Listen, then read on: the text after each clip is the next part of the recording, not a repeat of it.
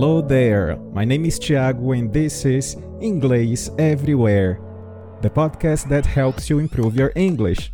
I want to invite you to join me every week to take you to the next level, listening to all kinds of content stories, interviews, chats, and a lot more. Welcome to Inglês Everywhere.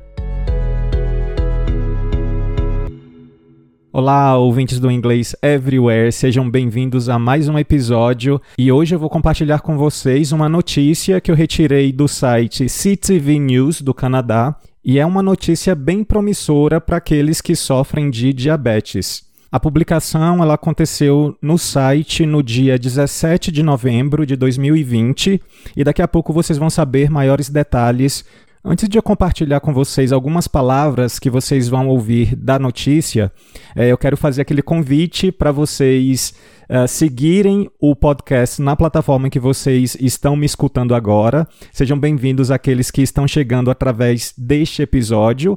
E lembrando que existe também o perfil no Instagram e no Twitter. Basta procurar lá por Inglês Everywhere não deixem de me seguir, porque uh, lá eu também ofereço conteúdo que vai além daquilo que eu compartilho com vocês aqui no podcast. Mas vamos então às seleções que eu fiz do artigo. A primeira palavra é a palavra mais. Mais. Bom, mais é um plural irregular. A forma no singular é maus, que todo mundo deve saber, que é o rato, mas ratos não é mouses, ok? É, a gente tem uma forma diferente, distinta, que é mais. So, one mouse, two mice, three mice. Então, por exemplo, the research team has been able to cure diabetes in mice using a new stem cell process. The research team has been able to cure diabetes in mice using a new stem cell process. É, observem aqui nessa frase também o termo stem cell. Stem cell equivale a célula-tronco. Bom, a minha segunda seleção então é lack of. Lack of, que significa falta de algo ou ausência de algo. E nessa próxima frase que eu vou compartilhar também eu tenho a palavra hurdle. Hurdle, que significa uma barreira, um obstáculo. Então a frase é a seguinte: Lack of funding is a major research hurdle. Lack of funding is a major research hurdle. E por fim, eu tenho a palavra roughly. Roughly, que significa aproximadamente. Por exemplo, There are roughly 422 million people living with diabetes globally. There are roughly 422 million people living with diabetes globally. And so now, without further ado, let's listen to the news.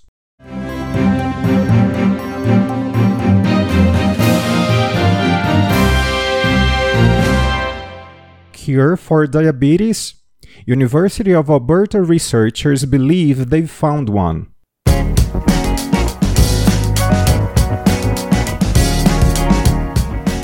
Scientists at the University of Alberta say they may have discovered a cure for diabetes.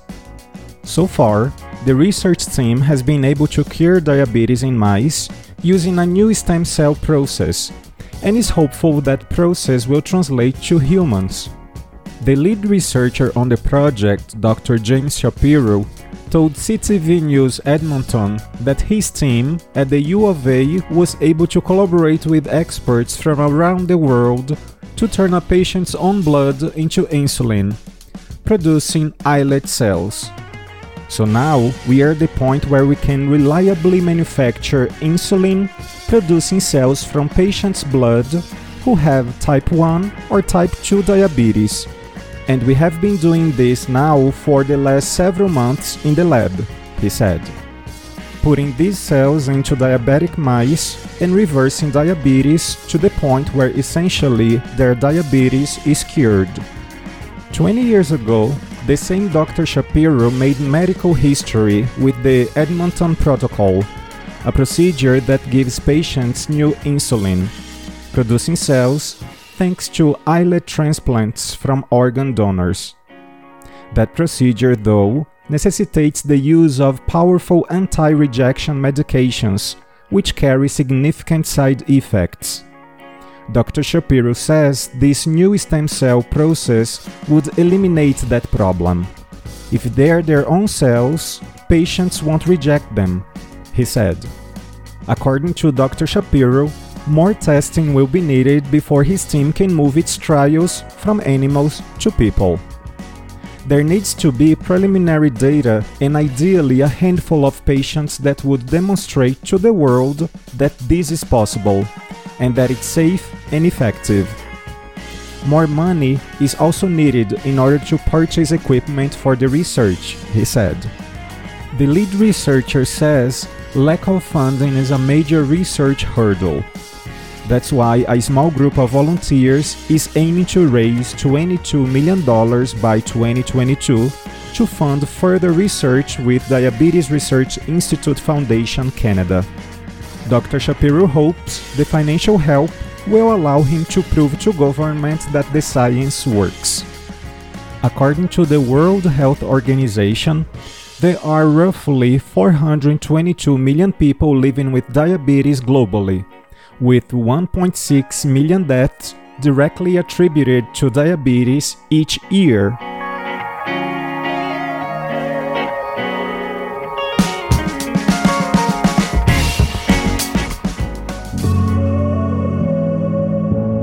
Thanks for listening. You can send me suggestions on Twitter, Instagram, or by voice message.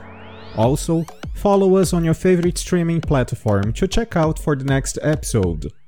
On ingleseverywherepodcast.wordpress.com, you can have some further information about our show episodes, including transcripts.